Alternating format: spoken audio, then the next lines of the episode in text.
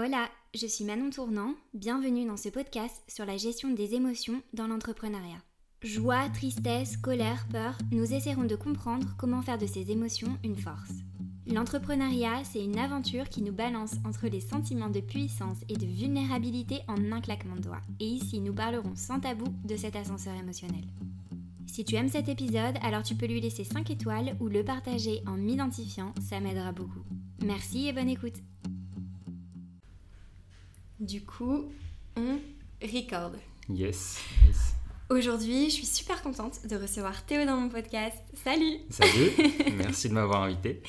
Euh, alors, pour mettre un petit peu de contexte, euh, avec Théo, on est en plein co-living. Donc, bah, on passe quelques semaines ensemble. Et je trouvais ça bah, cool de pouvoir, hum, comment on dit, euh, capter un peu Mhm. les moments ou les discussions qu'on peut avoir de façon éparpillée clair. et, et d'en faire un épisode. Euh, surtout que bah, j'ai commencé à beaucoup plus m'intéresser à ce que tu faisais et c'est super cool pour les gens qui se lancent. J'espère, j'espère. Euh, Est-ce que tu pourrais te présenter comme tu le souhaites pour les personnes qui ne te connaissent pas? Ouais. Alors, je suis Théo, euh, 25 ans. Je suis entrepreneur indépendant, c'est-à-dire que j'ai fait mon business principalement sur le web. Pendant longtemps, j'ai alors j'ai commencé en ayant une première boîte que j'ai lancée euh, pour fitter avec mon lifestyle. Donc j'avais très envie de voyager. Et du coup, je quand je je suis sorti du master bah, que j'ai fait d'ailleurs avec Thibault Louis, j'avais la possibilité de créer une start-up. Et en fait, rapidement, j'ai senti que c'était pas mon truc euh, parce que je sentais que la start-up, tu vois, mine de rien, c'est un choix qui peut t'enliser. Ouais. Tu es obligé d'avoir euh, des bureaux à une adresse fixe, etc. Et j'avais envie de liberté, de découvrir, de voyager. Ok. Et du coup, plutôt que de lancer une start-up avec mes amis, qui sont d'ailleurs toujours mes amis, euh, j'ai décidé de faire une, start euh, une- entreprise qui allait plus avec mon lifestyle ou avec le lifestyle que je voulais construire. Et ça, c'était Bayana Club? C'est ça, c'était. Bayana Club. Euh, donc c'était une opportunité de marché, Ouais. vraiment, et c'est important pour la suite. En fait, c'était à Noël, je crois, 2019. euh, je commence à regarder, non 2018, je commence à regarder justement cette mode et il y avait une mode qui était un peu euh, en train de grossir des jeux de société de soirée, donc plutôt Ouais. à destination des adultes slash jeux à boire. Depuis, ça a un peu retombé, mais pendant ce- à ce moment-là, c'était un gros truc. Ok. Et du coup, je me suis dit, ok, peut-être qu'il faudrait faire euh, un, un business qui puisse me permettre de voyager. Et en fait, j'ai rapidement compris que les jeux de société, avec Amazon, ça pouvait le devenir. Parce qu'en gros, je sous-traitais toute la chaîne, donc je créais le jeu de moi-même, et ensuite je crée, je, je, enfin, j'enchaînais là-dessus sur euh, le fait de vendre sur Amazon, et du coup, les jeux étaient produits, je les envoyais chez Amazon, Amazon les réceptionnait, il les stockait, et dès qu'il y avait une vente, il les revendait aux gens qui achètent sur Amazon. Et ils te prennent une commission. Mais ce qui est cool avec ce truc-là, c'est qu'en fait, tu peux travailler d'où tu veux. Ça s'appelle Mhm. Amazon FBA. C'est quelque chose qui est très utilisé. C'est un business qui, euh, en général, c'est les gens qui font du dropshipping. Ils commencent par ça, après ils font Amazon FBA parce qu'il faut quand même un peu d'argent pour acheter les stocks. Et Oui. bah, c'est un business quasi automatique à la fin. Ouais, donc tu t'es, tu t'es déchar... ça te décharge complètement de la partie logistique. C'est ça. Ouais. Et en fait, tu es, presque un, un nomade alors que tu as un business physique. Deux choses qui pourraient paraître totalement antagonistes. Mais en fait, grâce à ça, ça m'a permis de voyager. Alors, je, je rebondis sur un truc que je trouve très intéressant, c'est que tu as dit que dès le départ, tu savais que tu voulais pas faire de start-up pour Mhm. pouvoir adapter ton, ton lifestyle, donc ton style de vie, enfin ton business à ton style de vie et pas l'inverse. C'est ça. Euh, ce que je trouve intéressant, parce que beaucoup de personnes commencent par la start-up Mhm. ou par euh, un business en- entre guillemets un peu plus grand dans Mhm. lequel on va avoir bah, des employés ou justement beaucoup de marchandises et après se rendre compte de l'inverse. Ouais. Et euh, c'est aussi des formes de modèles où on est beaucoup drivé par l'ego. Dans les startups ou statut social, enfin on sait qu'on a tous quelque chose en Mhm. plus de vouloir aider qui nous drive personnellement. Toi c'est quoi T'avais identifié en plus de vouloir bien kiffer? En fait, c'était plutôt d'être euh, dans l'ombre. Justement, moi, mon, comment dire, ma façon de me comporter en société est plutôt quelqu'un qui est réservé. Et en fait, j'avais pas trop envie, euh, tu vois, d'être, euh, d'avoir une présence. Alors maintenant, deux ans après, que j'essaye d'être une personne euh, plus médiatisée entre guillemets, bah, ça fait un peu contradiction. Mais à ce moment-là, c'était ce que je voulais. Je voulais faire un business euh, que mes clients sachent pas trop qui je suis et que ça tourne grosso modo tout seul. Surtout que les jeux étaient un peu. euh, Tu sais, parfois, tu peux. Sur les concepts de jeux, c'était des concepts qui étaient un peu. euh, tu vois, tranchées, euh, il y avait des questions qui étaient un petit peu dures.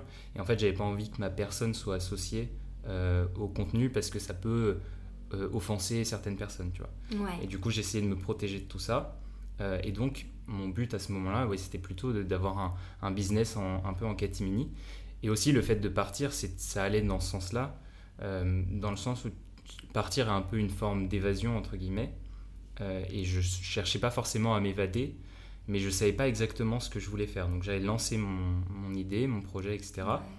Je voulais voyager, mais je me cherchais toujours un peu, tu vois. J'avais pas encore trouvé exactement. Euh, je pensais que c'était vraiment ça qui me faisait kiffer.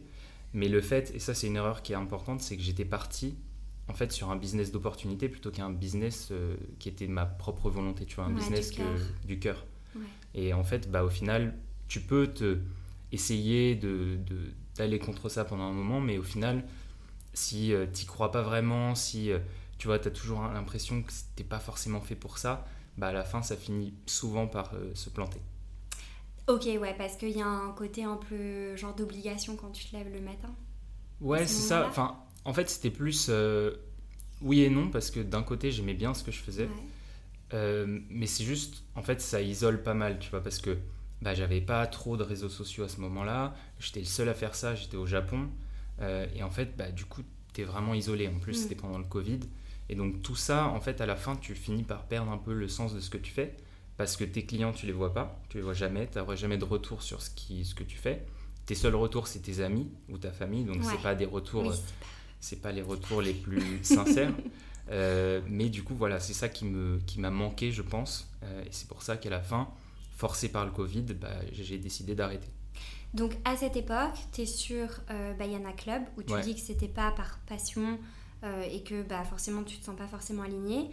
Tu étais au Japon, mhm. donc tu avais besoin de t'évader sans trop savoir pourquoi. Ouais. C'est ça. Euh, quand tu étais au Japon à ce moment-là, tu étais en couple ou tu étais célibataire? Non, j'étais en couple. Tu étais en couple Ouais. En couple avec la personne au Japon ou en couple à distance? Non, j'étais en couple avec la personne au Japon. Ouais, en couple avec la personne au Japon. ok. Ouais, donc tu avais un la solitude peut-être euh, business? Ouais, c'est ça, parce qu'elle, elle avait son job 9 euh, to 5 classique. Euh, et moi, j'avais. J'étais tout seul en fait. Et à ce moment-là, pour remettre dans le contexte, c'est le Covid, mars 2020. on vient d'arriver, on est arrivé, je suis arrivé au Japon en 2020, en 2020 mais en février. Et en mars, Covid, c'est un peu bizarre, etc. et je me retrouve vachement seul. Parce qu'en fait, j'essaye d'aller dans des coworking à Tokyo et je me rends rapidement compte que le coworking au Japon, c'est pas forcément la même chose que le coworking euh, à Bali, tu vois. Il n'y a pas des gens qui viennent euh, prendre un café, qui discutent, etc. C'est souvent des entreprises qui louent des bouts de coworking. Et en fait, c'est un bureau classique, quoi. Donc, hmm. tu te retrouves un petit peu seul. Euh, et surtout, à ce moment-là, alors c'est un, truc qui est un peu connexe à ça, mais mes jeux, j'avais bien conscience que c'était pas scalable à l'infini. Parce que déjà, tu avais une marge qui est assez réduite par jeu vendu. donc, bah, il faut en vendre un paquet des jeux. et du coup, conscient de ça, je me suis dit, bon, il faut que tu essayes de rendre le truc un peu plus scalable. Parce que euh, à cette époque-là, je connaissais déjà toutes les théories de startup, Oussama Hamar, etc. Et je me disais, il faut que tu rendes le truc scalable. Donc je me suis dit, ok, ça va être cool, je vais faire des applications mobiles. Mais à cette époque-là, et c'est important aussi pour la suite, je ne savais pas coder. Et donc j'avais j'avais sous-traité à des... Euh, je suis pas trop, enfin, je suis pas trop fier de l'outcome et de la façon dont ça s'est passé, mais j'avais sous-traité avec mon, le peu de budget que j'avais à des sociétés offshore en Inde. Et du coup, bah, c'était les Indiens qui avaient fait ces applications. Et donc, en parallèle de ça, je les mets sur les stores, etc. Et là, pile au moment du Covid, explosion. Je fais entre 30 et 40 000 téléchargements par jour en une semaine. Donc, incroyable. Mais le truc, c'est que bah, du coup, tu payes pour, euh, ce que, tu payes pour ce que tu as. Et en fait, moi, j'avais un problème, c'est que euh, bah, du coup, ils n'arrivaient pas à suivre, ils avaient du mal. Dès que je voulais mettre une fonctionnalité, ça prenait 3-4 jours, mais quand tu fais 40 000 téléchargements par jour, t'as pas le temps. T'as pas le temps, t'as pas le temps du tout, il faut que tu sois hyper réactif. Euh, et en fait, j'ai pas réussi à prendre la vague. Il y a euh, une app qui faisait à peu près la même chose que moi. Elle était téléchargée plusieurs dizaines de millions de fois. Enfin, c'est un truc hallucinant. Et pourtant, on faisait la même chose. Et du coup, j'ai manqué la vague. Et ça, ça m'a frustré parce que j'étais pas en mesure de répondre aux attentes des clients parce que j'avais tous les matins, je me réveillais et ça c'était une période très difficile. Je me réveillais avec des centaines de messages, tu sais, de gamins de, je pense, entre 13 et 18 ans qui me disaient ouais je allais éclater ton app ou tu Ah vois ouais, genre ok. ouais, Donc les- c'était dur quoi. Ouais, il y a des bugs, tu te réveilles le matin, tu as email, email, et tu scrolls et, et tu vois que ça n'arrête pas. De Donc, gamins de euh, 13 ans et qui t'insultent, tu vois. Ouais. Et euh, Oui, la remise en question de la qualité, tout ça. ouais, c'est ça, surtout que bah, tu te sens vraiment euh, impuissant parce que c'est pas toi qui allais. Tu vois, si c'était toi qui pouvais résoudre les bugs, bah, tu le ferais direct. Mais là, du coup, il faut passer euh, par un intermédiaire qui est parfois un petit peu lent. Et en fait, du coup, ça m'a vraiment pénalisé là-dessus. Et c'est ça, plus le fait que mes activités soient arrêtées en France, euh, notamment parce qu'Amazon devait pendant un moment s'arrêter, qui ont fait que bah, j'ai décidé de changer de, changer de projet euh, parce que j'étais bloqué en fait. Ok, donc c'est ça parce que tout à l'heure tu as utilisé l'expression et à la fin je me suis plantée. Ouais. Donc c'est ça pour toi la- le truc de t'être plantée, c'est de. Bah, en fait, ouais, c'est ça. C'est de d'être dans une situation où bah, tu avais avancé beaucoup de cash. J'avais avancé beaucoup de cash parce que j'avais produit 4 jeux. Donc, 4 jeux à chaque fois, ça, ça coûte un, un- un peu d'argent. Euh, et à côté de ça, bah, les apps que j'avais faites, enfin, ça se vendait pas aussi bien que je pensais. Et les apps marchaient très bien, mais j'ai pas réussi à suivre. J'ai eu du, enfin, j'ai monétisé, mais pas suffisamment par rapport au volume. Euh, et du coup, bah, avec du recul, je considère ça comme un échec. Tu vois aussi parce que j'ai pas réussi, euh, j'ai eu plusieurs des contacts avec des gens qui étaient dans l'édition de jeu et j'ai pas réussi à les convaincre. À chaque fois, je me faisais devancer par quelqu'un. Hmm. Et du coup, c'est pour ça que l'expérience au global est un échec. Et. Ok, et t'en as retenu quoi de cet échec? Et bah déjà qu'il faut pas faire de business physique. Enfin, en tout cas, c'est une des règles que je m'impose euh, parce que ça apporte. Déjà, l'entrepreneuriat, il y a quand même énormément d'incertitudes. Mais si tu rajoutes une dimension logistique, une dimension de transport, une dimension de production, etc. Alors là, c'est franchement pour une personne, ceux qui arrivent à faire du, du vrai e-commerce euh, en étant seul, franchement, chapeau parce que c'est super difficile. Hmm. Il y a tellement de trucs à prendre en compte, il y a tellement de, de paramètres qui peuvent euh, ensuite briser toute la chaîne euh, qu'en fait, bah, il faut tout gérer et c'est très dur de le gérer tout seul. Ok, donc à ce moment-là, euh, donc le business se plante. Mhm. Comment est-ce que comment est-ce que tu gères ça? Est-ce que tu en parles à ta copine? Est-ce que tu es une personne qui garde plutôt les choses pour toi? Est-ce que tu te fais accompagner? Qu'est-ce qui se passe dans ta tête à ce moment-là? Euh, bah, en fait, je- pendant un moment, je dis que je suis bloqué. L'avantage qu'on a eu, c'est que bah, même si j'étais au Japon, ma société était toujours en France, elle a toujours été en France. Et on a, eu- on a eu, euh, d'ailleurs, je suis assez euh, grateful pour ça, on a eu du coup une aide euh, pour les, les auto-entrepreneurs, parce que moi j'avais zéro cash qui rentrait, étant Ouais. donné qu'Amazon était vraiment fermé, zéro vente. Euh, et qu'ensuite, pour retirer les stocks d'Amazon, il y avait genre trois mois d'attente, donc c'était, j'étais vraiment bloqué. Euh, je pouvais pas revendre en propre, etc. Et du coup, oui, on a eu une aide pendant trois mois. Plus, j'ai eu une aide de- du gouvernement japonais pour tous les résidents au Japon euh, de 1000 euros, euh, enfin 800 euros et quelques, qui m'a été, enfin c'était euh, 100 000 yens, mais du coup ça fait quasiment 850 euros. Et en fait, ça m'a aidé un petit peu à respirer. Et pendant ce moment-là, euh, où en fait bah, je pouvais rien faire, rapidement je me suis ennuyé et je me suis dit ok, il faut faire quelque chose. euh, parce que je vais, j'allais pas rester trois mois sans rien faire. Et surtout, j'avais le sentiment de culpabilité tous les matins de voir ma copine aller bosser euh, et moi d'être là, tu vois, à pas faire grand chose. je me sentais un peu coupable. Ok, ouais, parce qu'elle, elle continuait de travailler normalement. Et quand tu dis je me sens.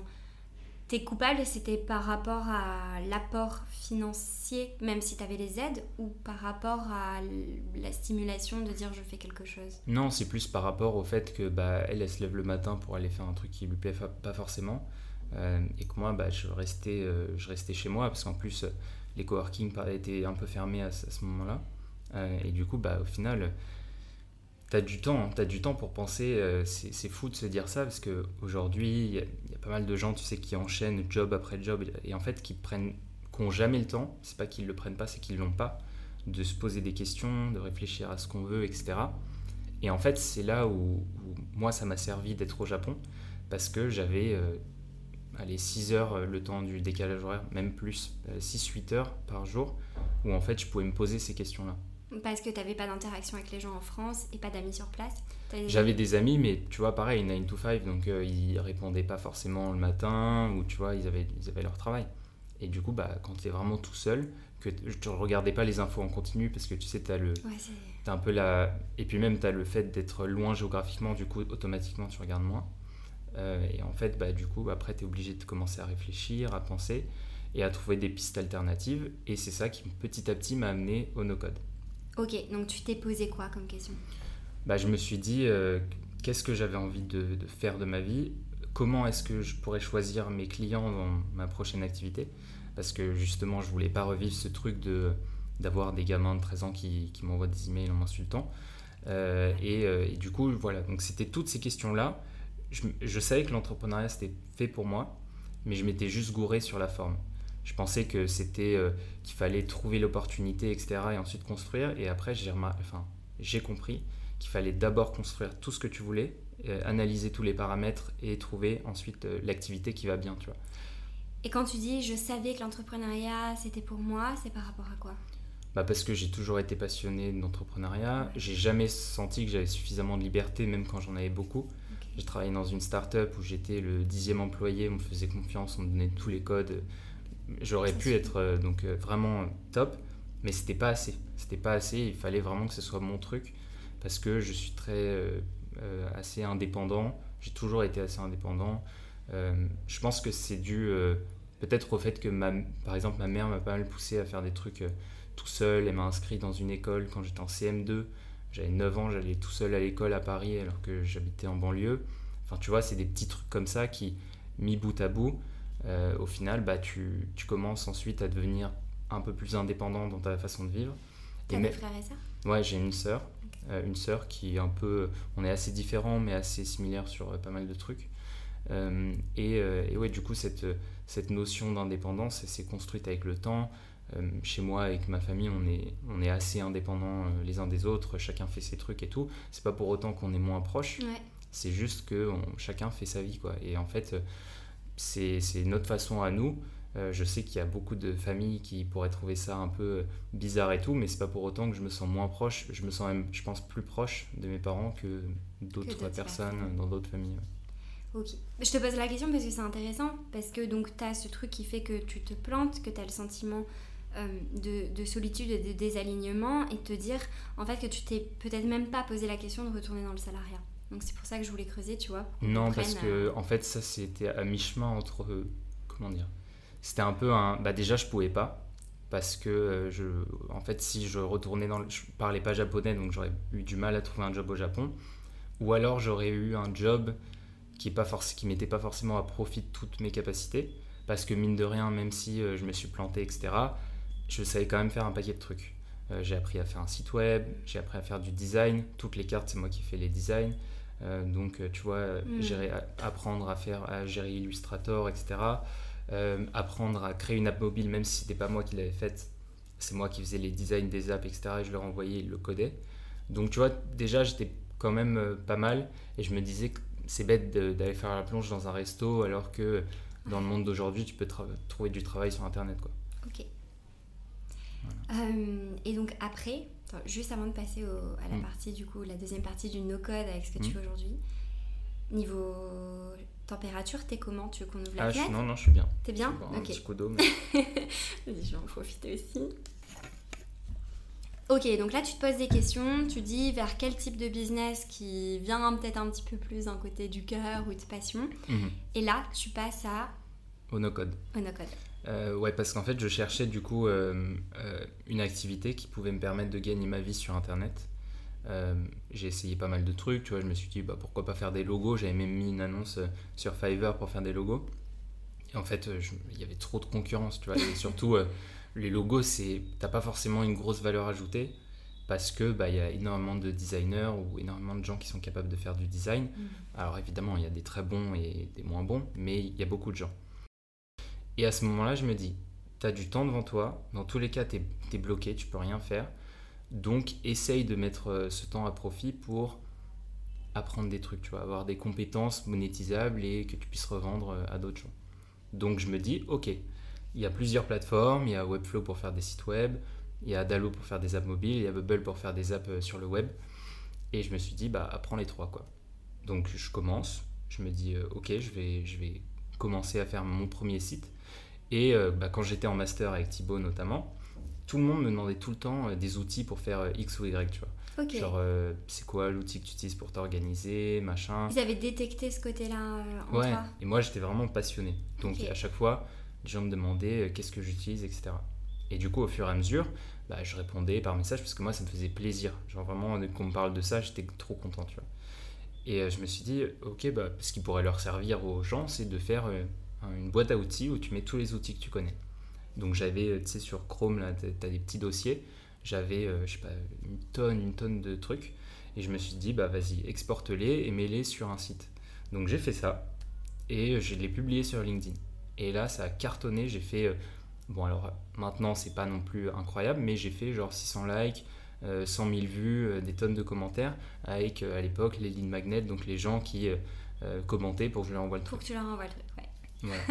Fait partie de cette j'ai génération. fait partie de cette génération-là. Ok, donc là, t'as vraiment trouvé ce truc qu'on recherche tous de entre ce qui me fait kiffer, ce que je sais faire, mais aussi bah, les retours positifs des gens, quoi. Parce que ça. bon, des fois, ça bloque au retour. Ouais, ouais, c'est ça. On kiffe pas un truc, mais bon. Mais c'est ça, et en fait, euh, je, je m'en suis voulu. Je me suis dit, mais pourquoi est-ce que j'ai pas fait ça dès le début? Parce qu'il y a zéro investissement à part les abonnements, mais bon, c'est rentabilisé. Ça demande que du temps et de la pratique. Et donc, c'est intéressant, t'as dit, en fait, je me suis dit, mais mince, pourquoi j'y avais pas pensé avant Hmm. Avec le recul, est-ce que t'avais identifié les blocages euh, qui avaient fait que t'avais pas fait ça avant? Bah, en fait, je pense que c'est juste une question de maturité de l'écosystème. Euh, en fait, quand j'avais regardé, je... en fait, il y a deux choses. Il y a un, la maturité de l'écosystème, où en fait, en un an et demi, ça a quand même très très fortement grandi. Euh, et deux, euh, et c'est pro- probablement la plus importante, c'est que le fait de vivre au Japon, ça m'a cassé toutes mes barrières liées à la géographie. Tu vois, genre avant de partir au Japon, je me serais jamais dit que j'allais bosser avec des Américains. Parce qu'en fait, mes premiers clients étaient des Américains. Et quand je suis allé au Japon, je me suis dit, waouh, ok, donc je peux travailler avec des mecs qui sont aux États-Unis, même si je suis un Français euh, avec mon accent pourri, je peux trouver euh, des gens qui sont intéressés par ce que je fais, etc. Et en fait, ça ça m'a cassé des barrières mentales, euh, et notamment celles liées à la géographie. Ah ouais. Ouais, bah je trouve ça super intéressant. Euh, parce qu'on n'y pense pas forcément, quoi. Ouais. C'est vrai.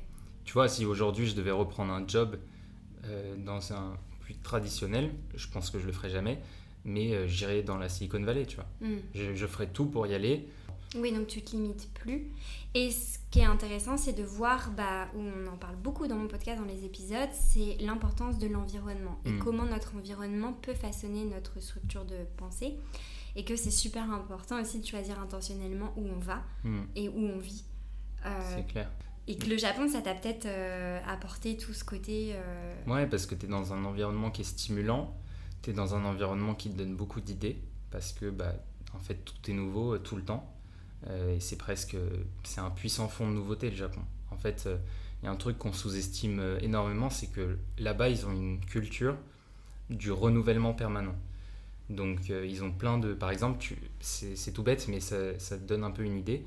Quand tu vas au combini, au supermarché, et que, que tu ailles en septembre ou en, en octobre, tu n'auras pas du tout les mêmes produits. Parce qu'en fait, ils ont des micro-saisons, et à chaque fois, la plupart des produits changent, et ils se renouvellent en permanence. Et en fait, quand tu vois ça, et que la mentalité du pays est comme ça, ça t'aide à toi aussi toujours avoir des nouvelles idées, te renouveler, essayer de nouveaux trucs. Et le fait d'avoir euh, cette, euh, comment dire, cette motivation permanente, d'avoir, euh, c'était quand même dans une ville qui est la plus grande ville du monde, donc tu as 32 millions d'habitants, euh, je crois même plus, euh, qui vont tous les jours, et ça vraiment ça fourmille et tout.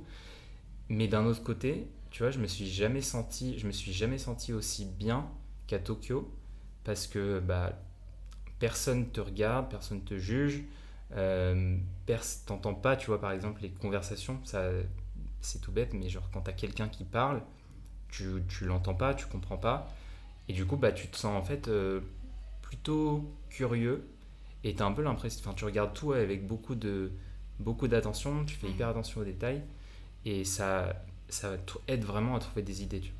Oui, tu regardes vraiment, tu observes et. Enfin, je, je, je trouve ça super intéressant. J'avais vraiment, j'avais fait un numéro newsletter sur la différence entre voir et regarder. Hmm. Et, euh, et, ça peut être ça en France, ben, ou quand tu es dans ton élément un peu plus traditionnel, tu passes devant les choses. C'est clair. Tu prêtes plus attention. Ouais, tu prêtes plus attention, tu... parce que ça te paraît être la norme. Mais euh, quand tu... surtout quand tu es vraiment largué comme je l'étais, avec personne à qui parler, etc. En fait, la seule interaction sociale que tu as avec les gens, bah, c'est le regard, c'est tu vois, analyser les gens. Et euh, à chaque fois, ma, ma meuf rigolait de, du nombre de trucs que j'étais capable de capter euh, sans parler, tu vois. Je, je, captais les ordres hiérarchiques, tu vois. Tu avais ah, le petit patron énervé au milieu et les grands un peu teubés à côté euh, qui, qui, qui, suivaient le patron un peu comme des benets. Bah, tu vois, ce genre de petits trucs, j'arrivais à analyser. Pareil, tous les détails, les, la façon de regarder les gens. En plus, tout le monde avait les masques au Japon. Donc, tu vois, enfin, tu t'arrives à. La seule façon de communiquer, de voir les gens, c'est par le regard et tu arrives à, comprendre des trucs et à, faire vraiment attention à comment sont les gens. Et je pense qu'en fait, euh, c'est pour ça, c'est. Tu vois, par exemple, quand je, parlais de, mes aventures au Japon, les mecs me disaient Ah oui, mais euh, comment tu peux parler de ça? Tu es resté à peine un an et tout. Euh, ouais, mais en fait, c'était un an où j'ai passé ma vie à regarder tout le monde, à tout regarder, à tout comprendre, à essayer de déchiffrer. Donc, en fait, pour moi, c'était l'équivalent de, aller peut-être 5 ans en France où je regarde pas, en fait. Oui, tu n'es pas allé en touriste. Non. Tu étais, euh, comment on dit, euh, un infiltré. Ouais, c'est ça. J'étais un petit infiltré qui regardait tout le monde tout le temps et qui essayait d'apprendre un petit peu de, de, cette culture qui était différente et qui était extrêmement riche. Ouais. Et ce qui peut, ce qui peut aller aussi avec ta personnalité de regard extérieur, qui est le mien, mhm. d'avoir passé déjà une dizaine de jours avec toi. Euh, ça se ressent. Enfin, tu vois, tu mm. vois le côté introverti euh, prononcé. Mm. Tu es d'accord avec ça Bien sûr. Ok. je, suis, je suis tout à fait d'accord avec ça. pas que tu parles vénère du podcast. Non, non, non. C'est Enfin, je suis aussi introvertie, donc je pense que... Mm. Enfin, c'est... ça a ses avantages, ça a ses inconvénients. Ouais. Mais que tu as forcément plus là, je le vois dans le groupe où tu as plus un regard aussi, euh, tu participes, machin, tout ça, mais tu vas plus facilement prendre le regard d'observateur, euh, d'écoute aussi, d'une très bonne oreille euh, d'écoute, ça j'ai remarqué. Mais du coup, ouais, tu nous observes dans tes têtes. Quoi. Ouais, mais c'est pour ça, en fait. Il y a, pas mal de fois où tu sais, si tu regardes ça d'un point de vue omniscient, tu pourrais dire que je pose pas trop de questions, tu vois, où je m'intéresse pas aux gens. Mais en fait, c'est parce que j'écoute. Tu vois, genre, j'écoute les discussions, j'écoute tout ce qui se dit. Euh, de manière hyper attentive. Et du coup, bah, tu vois, par exemple, quand j'étais en classe, je posais jamais de questions. Jamais, jamais, jamais. Et en fait, les... tu sais, parfois, euh, tu avais le prof qui, qui, se foutait un peu de ta gueule, qui disait, bah, pourquoi tu. Enfin, là, au fond, vous participez pas. Et moi, j'avais envie de lui dire, mais en fait, j'ai pas besoin. Genre, moi, juste, j'écoute et ça me va très bien, tu vois. J'ai pas de questions. Euh, je, je, pose mes questions au travers des autres et j'arrive à capter les morceaux que, qui répondent à, ma question dans les réponses que tu donnes aux autres, tu vois.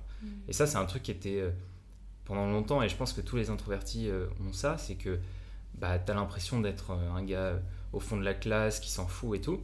Alors qu'en fait, juste, bah, je, captais ce que j'avais à apprendre, et puis après, le reste, ça m'intéressait moins. Mais, mm. mais voilà, j'avais pas besoin de poser des questions. Mm. Et, et cette, cette introversion, comment tu la vis? Parce que bah, on en a parlé un petit peu tous les deux sur ce côté de d'avoir besoin de beaucoup de d'espace seul pour se reposer. Mm. Bah apparemment ça va parce que t'étais au Japon, t'étais tranquille. J'étais tranquille. t'étais solopreneur, donc t'étais tranquille. Ouais. Ouais. Euh, est-ce qu'il y a quand même des points où là, par exemple, tu vois quand même dans ton quotidien d'entrepreneur où ça peut avoir un peu des frictions ou des choses qui te fatiguent euh, Oui, bah, tu vois, par exemple, euh, je sais pas, avoir une agence ou je pourrais jamais. Mm. Parce que, en fait, je pense que pour avoir une agence, soit tu es un, extraverti, soit tu forces ton introversion et tu la pousses vers l'extraversion.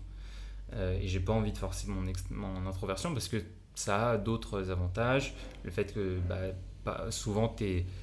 Alors je sais pas si je peux le mettre directement, mais je trouve que les introvertis de manière générale sont quand même des gens assez créatifs. Euh, parce que bah, ils ont le temps de penser par eux-mêmes, ils ont le temps de, tu vois, de, de, poser les idées, de réfléchir. Euh, tandis que voilà, si j'avais un truc, euh, une vie d'extraverti, je pense que je serais malheureux, tu vois. Et par exemple, la question que je peux te poser, parce que je me la suis posée, on me l'a posée, c'est pourquoi comment, enfin comment, avec quelle intention un, une personne introvertie va dans un co-living de 9 personnes. Parce que j'adore les co-living parce que ça mm. apporte plein de choses, mais je sais pas toi, moi à chaque fois j'ai l'appréhension. Avant de venir là, j'avais quand même une appréhension. Toi, quelle intention ou peut-être t'as pas fixé d'intention hein, au co-living, mm. dans quel mood tu venais? Est-ce que tu avais des appréhensions? Est-ce que tu n'en avais pas? Non, j'en ai plutôt pas trop en général. Euh, en fait, ça dépend un peu le cadre, tu vois. Mais genre là, par exemple, tu veux que je la vire? Ah ouais? Il y avait une grosse araignée, je suis choquée. Merci. Faut reprendre la question. C'était, est-ce que tu enfin, est-ce que appréhendé Quelle intention t'as mis sur le co-living Tu vois, comment ah est-ce que, qu'est-ce qui prend le dessus de donner envie de participer à un co-living quand on est introverti? Bah ouais, en fait, il y a, y a, plusieurs euh, réponses à ça. Déjà de base, euh, même si je suis quelqu'un d'introverti, euh, je suis assez sociable. Genre, j'ai pas trop de mal à créer le contact, etc. C'est juste que de mon plein gré, euh, je le ferai pas forcément. Tu vois, genre par exemple, je déteste euh, les événements où il y a plein de monde, mm. euh, tu vois, les, conférences, des trucs comme ça, c'est vraiment, j'ai du mal avec ça. mais quand c'est déjà un de mes potes, en l'occurrence Ulysse, qui organise le truc, bah, ça fait un premier filtre où, ok, je connais Ulysse, je sais comment il est, je sais qu'il n'invitera que des personnes cool, et du coup, ça me casse cette appréhension directement. Et même s'il n'y avait pas Ulysse, en fait, j'aurais toujours pris du bon pied, parce que je sais que euh, en fait si je suis si je me sens pas à ma place et tout bah juste je me mets en mode introverti et je fais ma vie tu vois. Mm. j'ai pas de mais j'ai pas d'appréhension sur euh, le fait d'être avec plein de monde etc parce que bah, en fait ma nature sociable euh, même si je suis introverti prend le dessus je pense. En tout cas pour un temps donné. Après c'est vrai que si c'est plus long tu vois genre si c'était plusieurs mois et tout là oui j'aurais dû, forcer un peu mon, mon introversion oui, pour moins d'un mois. Euh, ouais, ça va. ça va. Ok. Ouais, je trouve ça, je trouve ça intéressant. Et donc là, euh, dans cette dynamique de groupe qu'on a, euh, hmm. comment est-ce que tu te sens? Bah très bien. Très bien. À ma place. Ouais. Ok, très cool. Ouais, c'est cool parce que en fait, je pense que c'est le, c'est le bon nombre, une dizaine de personnes. Hmm. pour être une personne, tu vois, et pas être un bout d'un groupe énorme. Genre là, je, je, trouve que chacun a sa place. Euh, et même quand tu, quand tu discutes avec des gens, tu as tout le monde qui vient euh, se, se, parler à 2, à 3, à 4, à 5. Et du coup, ça, je trouve ça vraiment agréable. Le truc où, par exemple, euh, parfois je peux me renfermer, c'est si tu es plus que ça. Genre, par exemple, si tu es une, une, classe, là, je me, je me, renferme parce qu'il y a trop de monde, tu vois. Mais 10, 12 personnes, ça va. Après, ouais. après 12, ça, ça, commence à être compliqué. Ça fait beaucoup, ouais. ouais. Euh, j'ai une question à te poser euh, qui, a, qui vient euh, de nulle part, mhm. mais que, que j'aime bien poser à tous mes invités. Si je te dis ascenseur émotionnel, qu'est-ce qui te vient en tête? Eh ben écoute, je crois que la meilleure, enfin personnellement, ce qui me vient en tête, c'est mon expérience au Japon, parce qu'en un an, j'ai tout vécu, du, du, pire trou noir au, au meilleur, meilleur moment de ma vie, je pense. Euh, et en fait, du coup, bah, l'ascenseur émotionnel pour moi, c'est comment est-ce que tu arrives à réagir euh, aux événements qui peuvent être positifs ou négatifs et comment est-ce que bah, tu fais pour euh, soit laisser aller, parce que tu peux pas non plus tout prendre, il y a des trucs qu'il faut que tu mm. laisses aller, soit justement prendre ce qui est à apprendre pour inverser la tendance et rebasculer quand c'est négatif dans le positif, ou à l'inverse aussi, parce que ça on n'en parle pas assez, c'est euh, ne pas être trop expansif euh, dans tes réussites, mm. parce que bah, au final, euh, tu vois, t'es, toujours... La vie, c'est, une succession de, de, de hauts et de bas. Et du coup, bah, même quand tu es en haut, il faut toujours se préparer au prochain bas, tu vois. Enfin, moi, c'est peut-être un peu pessimiste comme, comme vision, mais c'est pour limiter les enflammades, parce que je sais qu'à chaque fois que je me suis trop enflammé ou je me suis... Bah, derrière, tu vois, ça n'a pas raté, quoi. Ouais, Donc, pour euh, réguler quoi. Ouais, pour réguler. Et aujourd'hui, où est-ce que tu, comment est-ce que tu te sens par rapport à quand tu vis des, des moments un peu d'ascenseur hmm. émotionnel? Parce qu'un l'entrepreneuriat, ça peut être un ascenseur émotionnel d'un an, hmm. mais dans une même journée, ça peut être pareil. Euh, alors, je ne vais pas balancer, hmm. mais tu m'as, avais utilisé le terme euh, un peu blocage émotionnel. Est-ce que tu veux bien en parler? Ouais, bien sûr. Ouais, bah je, en fait, sur certains points, le, le, fait, enfin moi en tout cas, je j'essaye de bloquer un maximum ces émotions-là, j'essaye de bloquer tout ça pour pas que ça m'atteigne en fait. Et ça, ça remonte à très longtemps, mes années collège. Donc si je fais mon parcours, j'étais un enfant un peu, même si je déteste ce truc-là, mais surdoué ou précoce. Euh, donc j'ai sauté une classe, euh, j'avais des facilités à l'école. Euh, c'est là aussi où je commençais à sentir que, alors je ne savais pas, mais maintenant avec le recul, je comprends que j'étais un peu introverti parce que tu vois, quand les autres ils jouaient à je sais pas quel jeu, machin, moi je faisais, tu sais, j'écrivais des poèmes à la récré, tu vois, tout seul dans mon coin. et en fait, j'avais un peu les deux. tu vois, je pouvais jouer au foot pendant toute la journée avec mes copains. Euh, mais je pouvais aussi euh, passer une récré tout seul dans la classe à écrire mes poèmes. Tu vois. Mm. Donc euh, c'est un peu, mine de rien, toujours ce qui est ma personnalité aujourd'hui. Et, et, en fait, du coup, bah, là où ça s'est mal passé, c'était à partir du collège, où donc j'étais dans un primaire, primaire de quartier, tu vois, de, de ma ville. CM2, ma mère me met dans un cours privé hors contrat, après avoir vu des psys et tout. Euh, qui était parce que j'étais toi elle t'a emmené voir des psys c'est ça? Ouais parce que j'étais très turbulent genre euh, vraiment euh, une horreur quoi. Ah le, ouais. le, gamin que t'as envie de de, de, enfin, détriper quoi j'étais horrible. Je hurlais tout le temps pas insolent mais je faisais des crises en fait. Ah des crises pas possibles. Je pense j'étais hyperactif. Et dès que je rentrais chez moi je faisais une crise.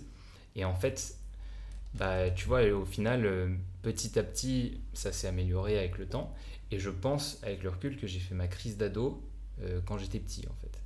Genre, euh, parce que, et c'est rébellion, toujours questionner, etc. Et ce qui était obligé, et je pense que ça, je suis assez reconnaissant, c'est que ma mère me, tout, me forçait toujours, tous les samedis, tous les dimanches, à faire des trucs. Genre à aller au, au musée. En fait, j'étais obligé de faire ça, sinon j'étais euh, insupportable. Et donc, je pense que c'est ce qui a un peu développé le début de créativité. Et donc, pour revenir au CM2, elle me met dans, après avoir écouté une psy qui dit qu'il faut le canaliser et tout, euh, peut-être qu'il s'ennuie trop à l'école, il faut lui mettre un truc euh, vraiment vénère. Quoi. Donc, je suis allé dans un truc euh, un peu vénère.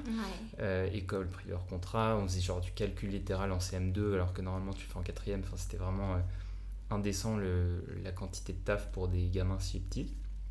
et du coup, je faisais, tous les soirs, je bossais jusqu'à 22h en CM2. Ok, ouais, t'étais en prépa ouais, euh, avancée en, quoi. En prépa CM2, ouais. Prépa CM2. Et du coup, bah, ma mère a, conscience du, du, truc et elle me dit Ok, on va peut-être pas pousser plus loin, on va te mettre dans un collège plus normal.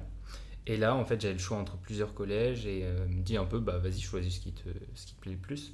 Et je tombe sur une, un collège euh, où il y a une classe un peu spéciale pour des gens qui ont des facilités. Parce qu'en gros, je crois que c'était la directrice qui avait fait une classe comme ça, ou parce qu'elle avait un enfant qui était un peu comme ça.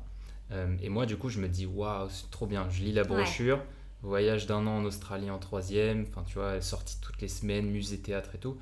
Quand t'as un gamin en CM2, tu te dis trop bien, quoi. C'est genre, tu t'imagines. Noël, quoi. Ouais, t'imagines le parc Astérix, quoi.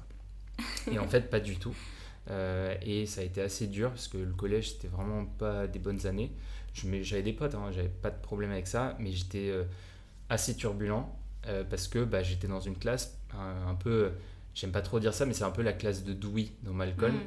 c'est-à-dire des gens qui ont des problèmes un peu euh, de sociabilité, qui ont du mal à être, euh, à être euh, je sais pas, à se comporter avec d'autres gens, etc. À naviguer dans les codes. Ouais, c'est ça, ils, ils, rentraient pas trop dans les cases parce que, bah, tu vois, il y en avait qui étaient vraiment trop intelligents, limite Asperger. il y en avait juste qui étaient timides, maladifs. Enfin, tu vois, il y avait un peu tous ces trucs-là. Et en fait, moi, j'avais mes copains qui étaient un peu euh, des gens comme moi, tu vois, dans ma classe. Et le truc, c'est qu'on a pas mal souffert du, de cette classe spéciale, tu vois. En plus, le collège, c'est genre les pires années pour ça. Et donc. Et t'en euh, as souffert comment En quoi? Bah, en fait, c'était, j'en ai souffert parce que, bah, tu sais, on s'en prenait pas mal plein la gueule en mode. Ah, vous, c'est la classe des, des, comme ça, des teubés, machin. Euh, et en fait, on était vachement identifié à cette classe. Et moi, pendant longtemps, j'ai essayé de dire à mes parents euh, sortez-moi de là, c'est l'enfer, en vrai, euh, mettez-moi dans une autre classe. Et ils n'ont pas voulu. Mm. Ils n'ont pas voulu parce qu'ils pensaient que c'était un caprice de gamin et tout, mais ils comprenaient pas, tu vois. Et moi, j'ai essayé de leur faire comprendre que c'était pas ouf, euh, ça me, ça me plaisait pas. à ce moment-là, tu voyais plus de psychologue Non, je voyais pas de psy, non, plus. Non, et en fait, bah, je sais pas, j'étais, je rentrais chez moi, je faisais, je faisais chier ma soeur, j'étais assez, assez chiant. je, voilà, j'étais pas, pas très sympa, j'étais pas dans les meilleures années de ma vie. et d'ailleurs, c'est pas mal ressenti parce que j'avais d'énormes problèmes de comportement, de concentration je me prenais avertissement de je me prenais avertissement de travail sur avertissement de comportement sur avertissement de bavardage. J'avais vraiment des gros problèmes de, de comportement. Euh, mais c'était pour euh, exprimer une sorte je pense avec du recul c'était pour exprimer euh, mon mal-être en fait. J'étais pas bien ça, m'ennuyait. Et du coup bah au final j'ai fait 4 ans dans cette classe là ils ont même fait un truc on a tellement foutu le bordel avec notre classe en quatrième qu'ils ont décidé en troisième de nous séparer en deux classes différentes. Ah ouais, pour, vous canaliser. Ouais, parce que c'était, euh, c'était juste invivable quoi. Les profs, on, on, les faisait pleurer. Enfin, c'était vraiment, euh, on était un cauchemar, mais parce que, on, je pense tous, on, réfléchissait en fait ce qu'on se prenait dans la gueule. Et du coup, moi, c'est à ce moment-là où j'ai, où j'ai commencé à construire un peu mon, ma coquille. Tu vois, à force de se prendre des, des trucs, des remarques, etc., bah, tu, te, tu te refermes et euh, moi, je me suis refermé, mais genre vraiment euh, double tour, tu vois, cadenassé. Euh, je me suis vraiment refermé. Et après, j'ai fait juste ma seconde. j'avais encore des problèmes de comportement, même dans une autre classe. Parce que, bah, en fait, j'avais pris des mauvaises habitudes de faire le guignol pour amuser la galerie. et je continue à faire ça jusqu'en seconde. Et en fait, tout s'est amélioré quand j'ai changé de lycée. Comme quoi, il y avait peut-être une notion d'environnement aussi. Ouais, une corrélation. Voilà, c'est ça. Et quand j'ai changé de lycée, c'est allé dans le droit chemin. Mais par contre, je galérais parce que j'avais un déficit de, de, ces cinq années, euh, genre collège et, et, première année de lycée, où j'avais pas foutu grand-chose. Et je, là, pour le coup, j'essayais de bosser, mais je galérais un petit peu. Oui, donc à la base, tu étais parti peut-être avec de l'avance, et en fait, ben, tu l'as complètement perdu avec les problèmes de comportement. Euh, et, c'est aussi très honnête de ta part de, parler du fait que tu as été peut-être euh, compliqué pour certains professeurs, pour ta famille. Parce qu'on dit souvent, bah, dans ces cas-là, il n'y a jamais de gens vraiment méchants, il n'y a que des mm. gens blessés. Mm. Et c'est intéressant l'image que tu as prise là de dire que bah, l'effet de, de, renvoyer, de dire en fait, moi je me sens un peu, entre guillemets, euh, enfin je sais pas quel mot tu pourrais mettre. Non, mais je me, sens, je me sentais pas bien, quoi. J'étais pas même mal dans ma peau. Ouais, voilà. Donc dire, euh, ouais, en fait, euh, quelqu'un qui fait pleurer un, prof mm. et peut-être quelqu'un aussi qui a envie de pleurer déjà pour soi à ah cause de quelqu'un d'autre. C'est clair. C'est clair, on n'était que, que le reflet de, de ce qu'on prenait, quoi. Ouais, ok. Donc tu penses, ouais, donc ce blocage émotionnel a commencé, enfin ce blocage, cette carapace a commencé à ce moment-là. Mm-hmm. Après, tu dis que ça allait mieux. Mm-hmm. Et, euh, et aujourd'hui, donc ça fait combien d'années depuis cette époque? Bah ça fait tu vois, ça devait faire 2007, 2008, 2008 jusqu'à 2013, un truc comme ça, c'était pas ouf. 2012, ouais, 2008, 2012, c'était pas, c'était pas les meilleures années. Euh, et en fait, après, il y a eu plusieurs étapes. Il y a eu donc au lycée, pour le coup, bah, je m'en prenais plus trop, j'étais plutôt bien, en fait. J'étais pas mal. Euh, évidemment, j'étais lycéen, donc tu vois, c'est, tu fais quand même un peu des bêtises et tout. Mais, euh, mais j'étais pas mal dans ma peau. Et après, quand je suis allé en école de commerce, en fait, je me suis dit, ok, c'est un nouvel environnement. Là, pour le coup, il faut vraiment euh, que tu sois. En fait, j'étais un peu. Si tu, tu regardes le truc, c'est sur la réaction, notamment, tu vois, aux critiques, aux attaques et tout. Collège, j'étais vraiment euh, pas bien. Lycée, bah, j'étais relativement neutre, parce qu'en fait, euh, pas grand monde m'attaquait. Et, et, et en fait, j'étais beaucoup plus incisif dans ma personnalité quand je suis allé en école de commerce. Parce que bah, je me disais, ok, il faut que il faut que tu te places dans, euh, tu vois, dans, dans les gens qui sont sympas, qui sont cool et tout. Parce que bah, j'avais un, peu ce, toujours ce truc dans ma tête de me dire j'ai pas envie que ça se repasse comme euh, tu vois que, mm. que, je sois la classe des, des, mecs bizarres et tout. La bande un peu à part ouais donc je voulais être le gars cool tu vois. Et donc je faisais tout pour, pour être cool mais je pense que en final, en, tirant un peu mon, côté cool, ça m'a un peu aidé du coup à le devenir, mhm. euh, parce que bah, j'ai rencontré des gens qui sont toujours mes amis euh, aujourd'hui. Euh, et en fait, voilà, j'ai beaucoup aimé mes années d'école parce que je me sentais à ma place, je me sentais bien, j'avais un peu des responsabilités. on a été au BDE, donc tu vois, ça aide aussi à prendre confiance. Ah bah, BDE, c'est les gens cool. Ouais, c'est ça. Ça aide à prendre, à prendre confiance, etc. Euh, et après, bah, tu vois, quand tu les... En fait, ça m'a ça, ça aidé dans ma personnalité et ça a mis un petit peu de... Ça m'a rendu plus sociable euh, parce que bah, c'était plus simple en fait de parler aux gens, tu vois. Et hum, dans toute cette période, t'es jamais repassé par euh, du coaching, de la psychologie? Non, jamais. Non. Et j'ai un peu maintenant, pas une aversion, mais euh, j'ai un peu de mal parce que, genre, en fait, on m'avait envoyé vraiment voir plein de monde, des psys, des psychomotriciens, des machins. Euh, et résultat, enfin, moi, je le voyais pas, mais tu sais, quand tu as cet âge-là et qu'on t'envoie voir des spécialistes comme ça, bah, ça fait jamais plaisir quoi. Tu préférais je sais pas jouer avec tes potes ou euh, jouer à la console. Ouais, je me sentais un peu obligé, je, je voyais pas trop l'intérêt. Donc euh, bah du coup maintenant j'ai un peu pas du mal mais ça me tu vois ça me botte pas plus que ça quoi. Et, et le fait de reconnaître qu'aujourd'hui tu as encore un peu un, un, blocage lié aux émotions. Mhm.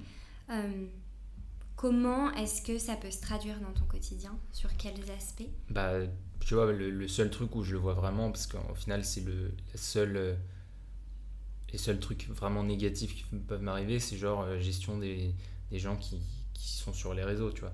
Et ça, bah, c'est ce que je te disais, c'est que le côté positif de ces années-là, c'est que franchement, tu peux m'attaquer, je m'en fous. Genre, globalement, je m'en fiche.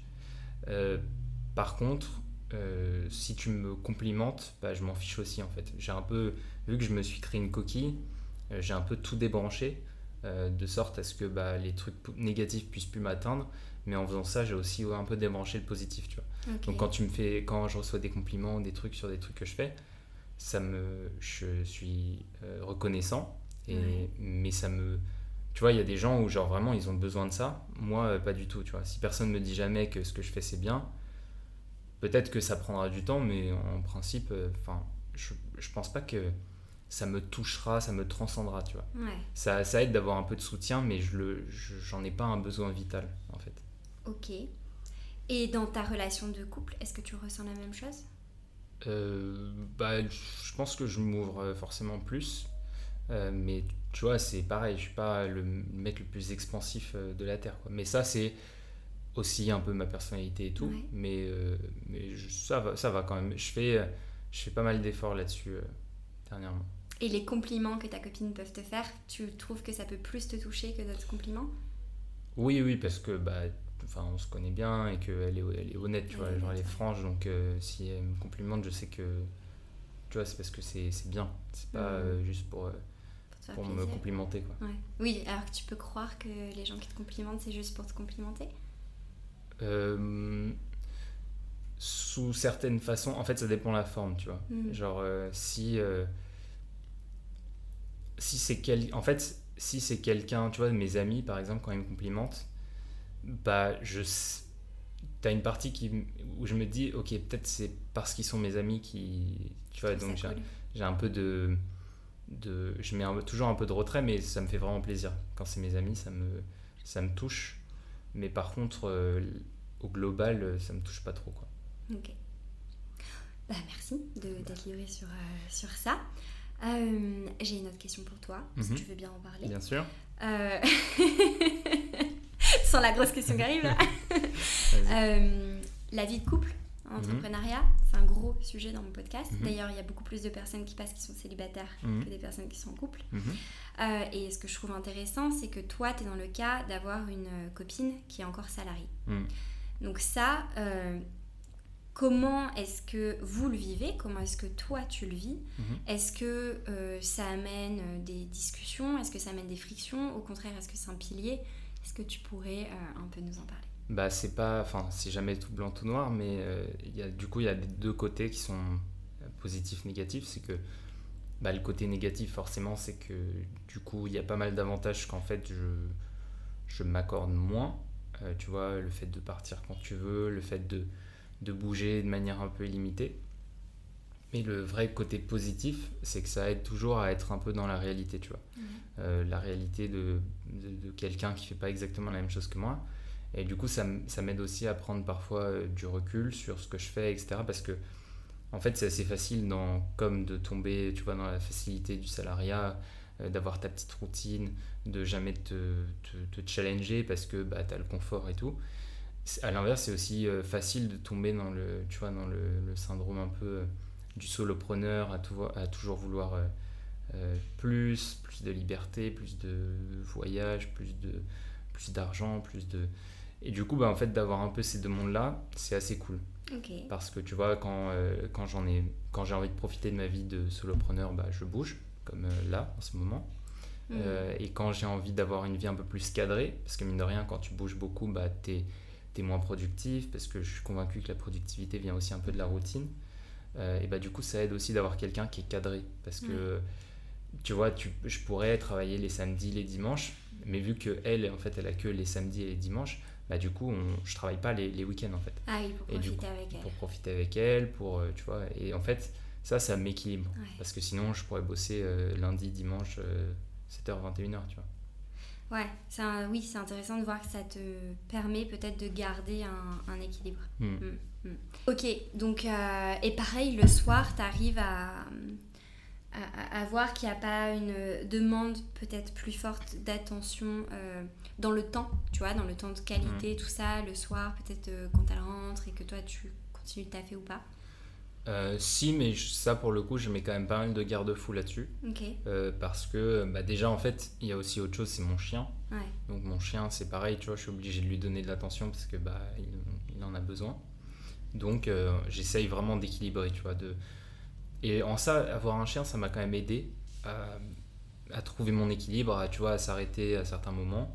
Parce que bah, lui, euh, tu vois, quand il a envie d'aller aux toilettes, euh, ça peut pas attendre. Donc, euh, ça te donne une responsabilité, ça t'oblige à t'équilibrer un petit peu et à pas avoir une vie tu sais, qui est totalement déconnectée que celle du reste du monde. Et donc ça, c'est un des points positifs. Mais après, c'est vrai que le côté négatif, c'est bah, de vivre avec quelqu'un qui bah, parfois, tu vois, comprend pas quand tu lui dis tu dois bosser un week-end parce que là vraiment il, faut, faut, faut, s'y mettre. Ou euh, que, euh, bah, tu vois, il y a certains, certaines fois où euh, elle, elle a vraiment envie de partir en week-end parce qu'elle a que les week-ends et tout. Et moi, je suis là, tu vois, je, viens de revenir de Bali, là, tu vois, ce, genre de truc. Mais quand même, j'essaye de faire les efforts parce que je me mets à sa place et je mm. sais que, voilà, il faut. Elle, elle n'a pas ma chance, donc je suis conscient de ça. Ouais. Oui, donc forcément, il y a quelques décalages, mais globalement, il y a quand même le côté positif de équilibre. Ouais, c'est ça. Vie pro, vie perso. Et je pense que c'est mon. Enfin, l'introversion aide pas mal à ça.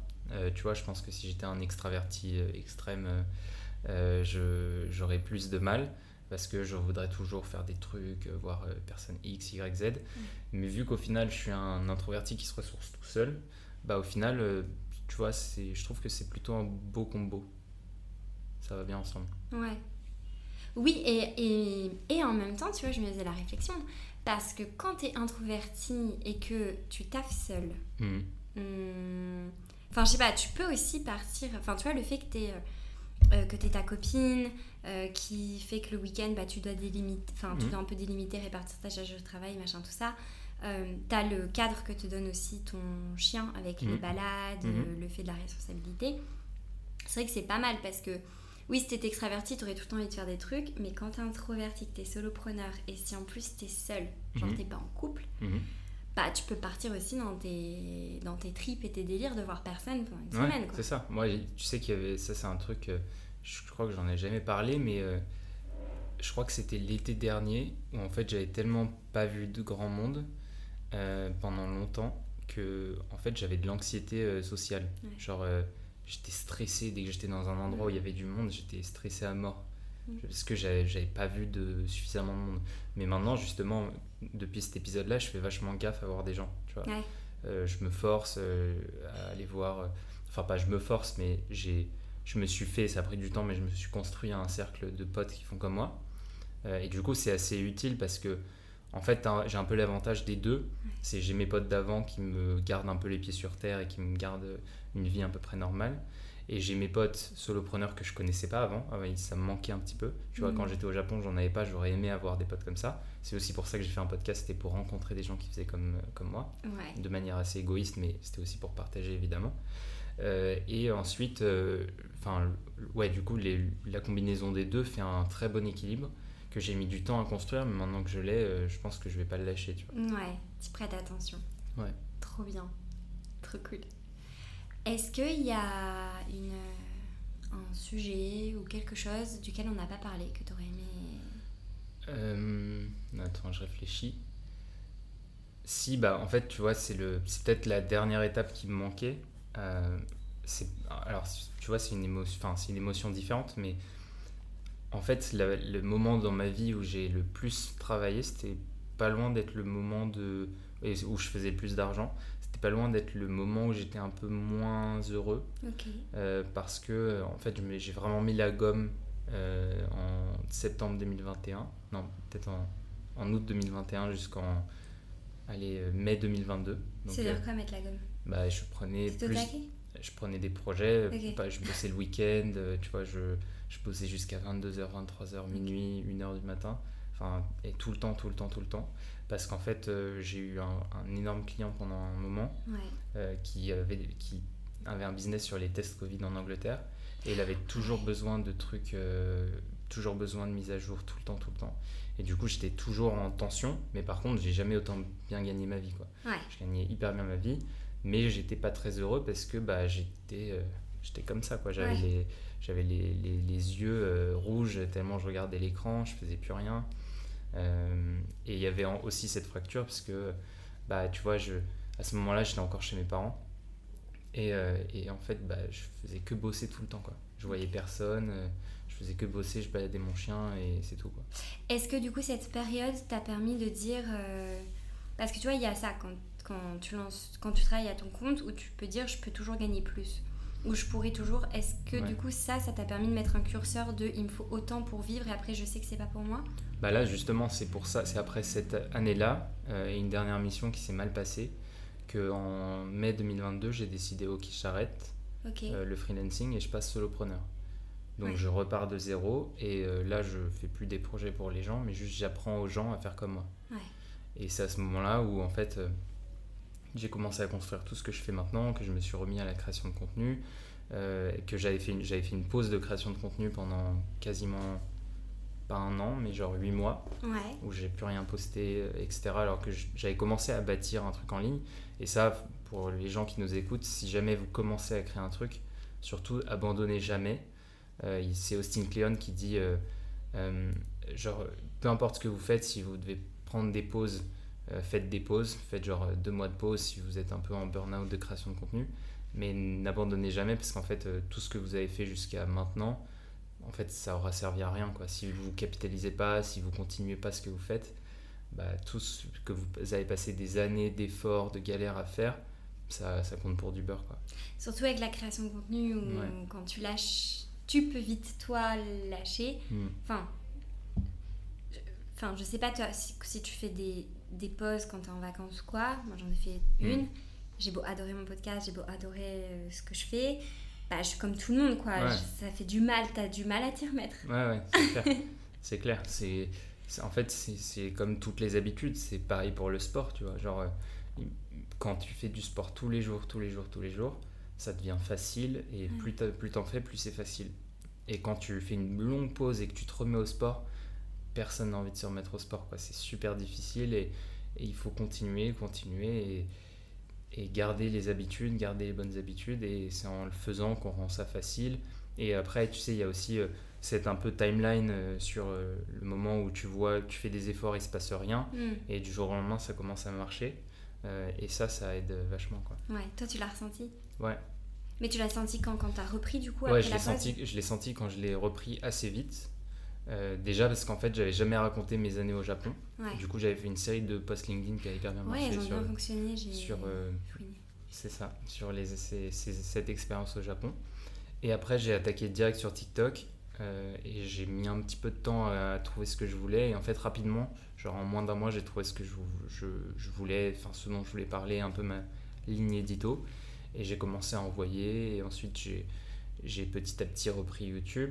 Là, le mois prochain, je vais vraiment y aller à fond sur YouTube.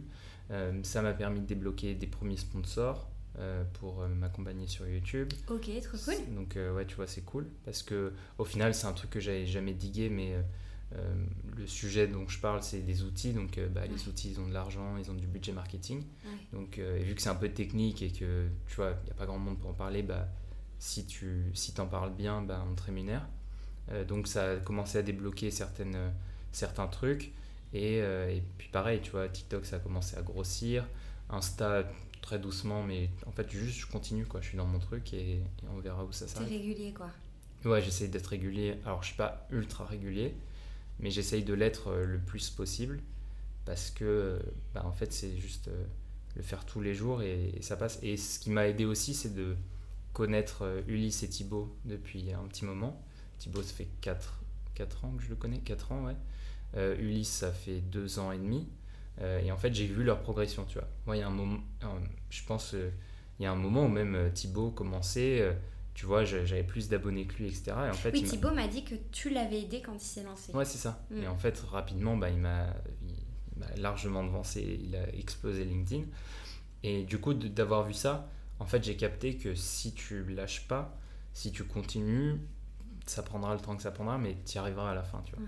Et enfin, au moment où j'ai compris ce truc-là, je me suis dit que bah, plus jamais je, je referai de mission ou voilà, moi maintenant, je, tant que ça, jusqu'à ce que ça marche, je lâche pas quoi.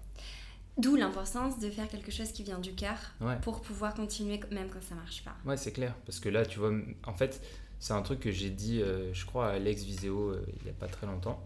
Il m'a demandé, euh, voilà, c'est quoi, qu'est-ce que, c'est quoi, un peu tes buts dans la vie, etc.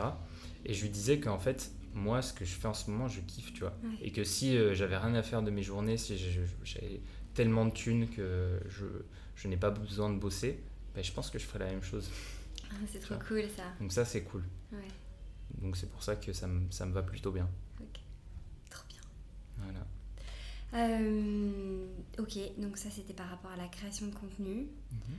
Euh, bah merci. Bah, je suis contente bah. de t'avoir demandé s'il y avait un truc sur lequel bah, tu, tu voulais repasser parce que c'était super intéressant. Ah si, c'est bon, j'ai la question que j'avais en tête. Euh, tu, tu fais plus de coaching. J'ai regardé sur ton site internet, là, c'est fermé. Non, je fais plus que de coaching parce que je trouve que c'est euh, une manière peu scalable d'utiliser mon temps. Euh, dans le sens où bah, quand tu fais un coaching, tu le réserves avec une personne pour un temps donné.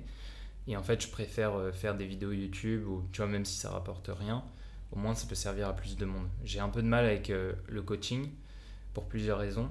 C'est que bah déjà en fait euh, moi je suis un adepte de la liberté totale. C'est genre euh, euh, enfin pas le moins d'interaction mais tu vois par exemple il y a le modèle du bootcamp. Moi je j'aime pas du tout. Déjà c'est épuisant. Et en plus je pense pas que ce soit la meilleure façon d'apprendre enfin en tout cas moi c'est pas ma façon d'apprendre donc j'ai du mal à à la donner à la donner à d'autres gens tu vois parce que moi j'apprends tout seul sur YouTube euh, je pense que c'est la meilleure manière d'apprendre. Oui, c'est pour ça que tu fais tes vidéos YouTube. C'est pour ça que je fais des vidéos YouTube parce que je pense que ça, ça peut servir à, plus d'une personne. Tu vois, genre quand je, vois, quand je poste une vidéo sur YouTube et que je vois le compteur 2, bah tu vois, je suis content déjà. Je me dis, putain, j'ai aidé deux personnes. Ouais, c'est cool. Donc si je peux en aider 20 000, 30 000, bah encore mieux. Et mhm. s'ils n'ont pas à payer, encore mieux. Ok, donc c'est pour ça que les coachings sont fermés. Ouais, c'est pour ça que les coachings sont fermés. Et par contre, bah, le, Là, ce que je suis en train de faire, c'est construire euh, un peu euh, une école, entre guillemets, du no-code euh, sur Internet. donc, pas des bootcamps, juste vraiment tout ce que j'ai appris en fait depuis deux ans à, travers tous ces projets, le mettre à profit de gens qui ont envie de soit d'en faire leur métier, soit qui ont envie de créer leur projet. Parce que, et qui en ont besoin. Ouais, et qui en ont besoin. En tout cas, je sais qu'il y a un besoin, parce qu'on me l'a déjà demandé plein de fois. et que voilà, c'est un, un, truc qui va euh, être de plus en plus gros dans les années à venir et qui va, euh, je pense, euh, permettre à plein de gens qui n'étaient comme moi, qui n'aimaient pas le code, de, bah, justement de créer à peu près n'importe quoi. Ouais, ouais, en étant indépendant. Hmm. Trop bien. je te propose de passer au jeu des questions. Vas-y. Allez, attends, je mélange attention. Alors, c'est parti. Ok. Alors, à qui aimerais-tu dire merci et pourquoi? Euh, Eh ben écoute, je crois que bah, j'aimerais. En fait, il y a pas mal de gens à qui j'aimerais dire merci. Euh, parce que, enfin, d'abord mes potes. Parce qu'en fait, mes potes que je connais depuis longtemps, etc., ils m'ont toujours. Euh, comment dire Ils m'ont jamais fait trop chier par rapport au fait que j'ai pas la, même vie qu'eux, tu vois. Genre, tu pourrais être au départ mépriser un petit peu. Euh, ah oui, mais tu lances ton truc, etc. Euh, mais est-ce que ça marche? Est-ce que tu fais de l'argent? Et forcément, ils ont eu un peu cette période où ils se disaient mais qu'est-ce qu'il fout Pourquoi il va pas trouver son job et tout Mais globalement, dans la grande majorité, ils ont été plutôt cool avec moi. Tu vois, il y a pas mal de gens pour qui la vie de leur pote compte beaucoup, moi aussi. Mais ou genre parce que certains de leurs potes vont leur dire ah ouais fais pas ça ou qui vont les juger, ils vont euh, arrêter et mettre leurs euh, ambitions un peu entrepreneuriales au placard. Moi j'ai eu la chance d'avoir des potes qui m'ont toujours un peu soutenu, Ok, trop Euh, cool. même s'ils captaient pas tout, tu vois, ça se voyait qu'ils qui, qui, enfin, qu'ils- ils me jugeaient pas, tu vois. Et juste ça, ça m'a ça m'a beaucoup aidé. Et après j'aimerais dire merci à- plutôt à, You- à YouTube. Euh, bon, forcément aussi ma copine, etc. Mais pour, pour le. juste synthétiser, voilà, quoi. pour ça, pour, euh, au global. euh, Discours des Oscars. voilà, c'est ça, pour synthétiser. Les vexés, Ouais, voilà. on mettra dans les notes du podcast tout le monde. C'est ça. Parce qu'en vrai, elle, elle m'a toujours, elle m'a toujours soutenu dans tout ce que je faisais, donc ça c'est cool. Euh, je suis très reconnaissant de ça. Euh, même quand j'avais pas d'argent, même tu vois quand je galérais et tout, elle a toujours été là, donc, euh, donc vraiment Une merci. Ouais, une vraie. Et dernier cho- der- dernière chose, c'est YouTube, parce qu'en fait YouTube a permis à, à plein de gens de vivre de leur passion, a permis à plein de gens d'apprendre gratuitement sur Internet. Moi, sans YouTube, j'aurais jamais appris ce que je sais j'aurais enfin j'aurais pas de enfin j'aurais eu du mal à trouver mes compétences euh, actuelles Euh, et en fait ça m'a permis de prendre ma liberté donc merci YouTube parce que J'adore. euh, c'est non mais c'est la- c'est vraiment une plateforme qui est sous-estimée et euh, qui devrait être euh, enfin pour moi c'est la, c'est la meilleure plateforme qui a jamais été inventée quoi loin devant Facebook loin devant TikTok etc Hmm. Trop bien, trop original comme réponse. Allez, un autre. Pourquoi es-tu un bon ami? Ah, c'est marrant ça.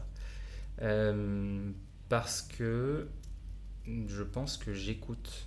Enfin, déjà, je ne sais pas si je suis un bon ami, mais je pense, je pense l'être euh, pour plusieurs raisons. C'est que, bah, tu vois, quand tu. Moi, je pense qu'une de mes plus grandes qualités, euh, et c'est un peu lié à cette question, c'est que je sais pas trop comment l'exprimer, mais d'une manière globale, j'attire l'empathie. Genre, en général, les gens sont empathiques avec moi, tu vois, et genre sympa. Mais je sais pas trop quel est le, le trigger qui fait ça. Je, juste, je note que les gens, de manière générale, sont empathiques avec moi. Alors, je sais pas si c'est parce que souvent j'étais le plus petit, ou euh, que bah, parce que je suis sympa, ou parce que euh, j'essaie d'être à l'écoute. Mais globalement, les gens, enfin, ce- je note ce truc. Et, euh, et après, je suis un bon ami parce que je pense que j'écoute beaucoup. J'écoute plus, je pense, que la plupart des gens. Et surtout, je me mets en retrait, tu vois. C'est genre, euh, je sais quand il faut que je parle euh, pour pas être totalement effacé et invisible, mais je sais quand il faut que je m'efface. Et ça, je pense que c'est une force que pas beaucoup de gens ont, euh, d'être, de savoir jongler entre euh, être présent, mais en même temps être euh, et savoir juste se taire, écouter et, et après être de bons conseils, quoi. C'est un brouillon que je suis en train de préparer avec Thibaut, où le poste commence par savoir se taire est une compétence sous-estimée. Ah mais c'est clair, c'est clair. Savoir se taire, savoir écouter, et surtout, enfin, parce qu'il y a entendre et écouter, tu vois. Mhm. Il y a beaucoup de gens qui entendent, et surtout il y a beaucoup de gens qui, parfois, genre, euh, euh, demandent l'avis pour ensuite raconter euh, Le leur. le leur. Et, et moi, enfin, évidemment, je suis, je suis un humain, donc parfois je le fais aussi, mais d'une manière générale, c'est juste parce que, en fait, ça, m'intéresse, quoi. Genre, vraiment, je me, je, à chaque fois, je me dis, il y a peut-être un truc à tirer, une histoire, un truc euh, marrant, hein, des anecdotes. Et en fait, j'aime beaucoup les anecdotes des gens de manière générale sur leur vie. Euh, et euh, c'est pour ça que, en fait, moi, j'ai beaucoup de mal avec les, les, les petites discussions un peu, t'as fait, fait quoi cette semaine et tout. Hmm. Et j'aime bien parler de sujets un peu plus philosophiques. Et limite, parfois, tu peux avoir l'impression que, tu sais, je prépare mes questions à l'avance, tu vois. Genre, euh, je sais pas, je demande un truc sur, vous pensez quoi de X ou Y? Et en fait, je trouve que c'est dans ces moments-là que tu as les meilleures conversations parce que bah, tu sors des, des, petites, euh, des petits trucs du quotidien où, honnêtement, je m'en fiche un peu. Euh, et tu rentres dans des trucs un peu plus philosophiques et où tu vas un petit peu plus loin. Et c'est ces discussions-là que moi, je, je préfère. Trop bien. Bon, bah, tu me diras si tes amis confirmeront après avoir écouté ce podcast. Ben, je leur dirai. Euh, bah écoute, je te remercie pour cet ben, échange. merci à toi pour l'invitation. C'était très cool et, euh, et ça donne un côté aussi euh, d'invité différent pour euh, les, des personnes qui vont pouvoir peut-être s'identifier à ton parcours et à ta façon d'être. Bah, j'espère. J'espère. Ouais. Si ça peut servir, euh, tant mieux. Je te, je te dirai les retours que j'ai en tout cas. Ça marche, avec plaisir. Bah merci beaucoup. Bah, merci à toi. Ciao. Salut. Si cet épisode vous a plu, vous pouvez lui laisser 5 étoiles ou le partager en m'identifiant pour m'aider. Merci